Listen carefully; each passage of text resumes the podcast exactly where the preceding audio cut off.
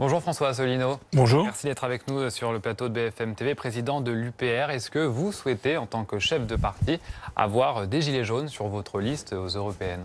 Bon, Je ne pense pas qu'il faut poser les termes comme ça, parce que vous savez, les gilets jaunes, ce n'est pas une association d'amateurs de cigares, ce sont les Français. Et il y a des Français de toutes les convictions qui, qui mettent un gilet jaune. Nous, à l'UPR, nous avons euh, bientôt 33 000 adhérents, on a beaucoup de sympathisants et de militants, il y en a qui sont, euh, qui sont des gilets jaunes. Moi, ce que je voudrais dire aux Gilets jaunes, surtout, c'est la première chose. En fait, je pense qu'on a une double crise en France.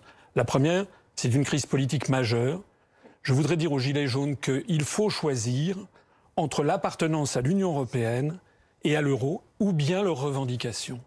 En fait, M. Macron ne peut pas, et aucun gouvernement ne peut donner de, suite aux revendications des Gilets jaunes tant qu'on reste dans l'Union européenne et dans l'euro. Pourtant, ce sont des sujets dont on n'entend quasiment pas parler sur les ronds-points oui, l'Union européenne. Oui, mais écoutez, oui, mais c'est possible. Mais moi, je suis là pour dire la vérité. Moi, je suis là pour aider les Gilets jaunes. C'est votre analyse Oui, je suis là pour aider les Gilets jaunes. D'ailleurs, vous savez, l'année dernière, au moment de l'élection présidentielle, tout ce que j'ai dit, allez le vérifier un an et demi après, tout ce que j'ai dit c'est vérifié, notamment le rapport des grandes orientations des politiques économiques imposées par l'Union européenne à la France.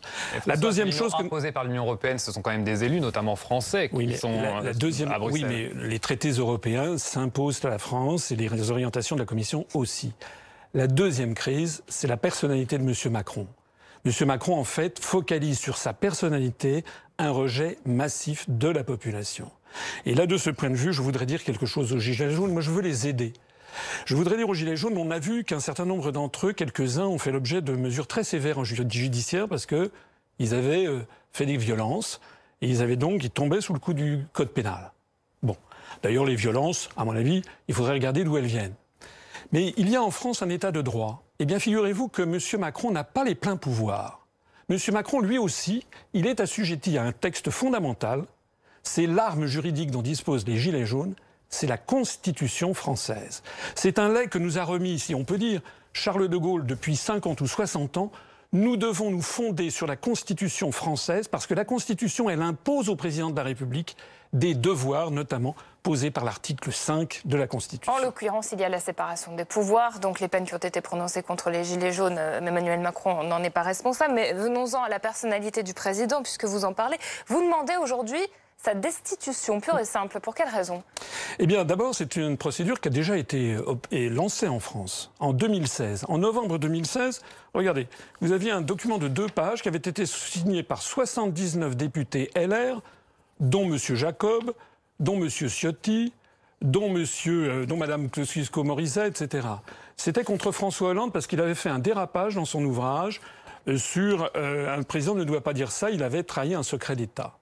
Et donc, les 79 députés de cette époque avaient donc euh, lancé une procédure en vertu de l'article 68 pour destituer le président. Emmanuel Macron. Nous, nous avons ce dossier comparé. Il y a 21 pages dans mon dossier, dans le dossier que tous les Gilets jaunes peuvent aller télécharger sur le site upr.fr, où nous montrons que le président de la République viole rien moins que 13 fois la Constitution française. Voilà. Dans aucune démocratie du monde, on ne tolérerait ça. Vous voyez d'ailleurs encore une affaire qui vient de sortir, l'affaire Benalla dont on parle en ce moment. Il y a à l'évidence un soupçon d'entrave à la justice organisé, un soupçon. soupçon. C'est un soupçon. Mais c'est là-dessus que M. Nixon est tombé en 1974. Obstruction à la justice. Eh bien, nous, nous disons que si les Gilets jaunes vont sur notre site upr.fr, téléchargent ce document et demandent à tous les députés et sénateurs de lancer la procédure de destitution, il y aura enfin le grand débat national au Parlement que souhaitent les Français et qui forcera M. Macron à se justifier devant la représentation nationale. Alors précisons que ce sont euh, des violations selon vous, hein, c'est votre analyse politique de ce qui se passe en ce moment, mais euh, vous vous adressez aux Gilets jaunes. C'est pas un peu opportuniste, excusez-moi, euh, de demander d'appeler à la destitution d'un président qui est fortement décrié par ce mouvement? Non, non, ça n'est pas opportuniste. La France, elle est dans une situation de jacquerie de soulèvement populaire. Moi, je suis là, je suis qu'un homme de paix. le risque, vous savez ce qui va se passer, vous le savez d'ailleurs, vous êtes journaliste, vous savez bien que le, le mouvement n'est pas retombé du tout. Que là, évidemment, on est dans une phase, il fait très froid, ce sont les constitutionnelle, ça peut mais être vous allez, mais c'est justement ça.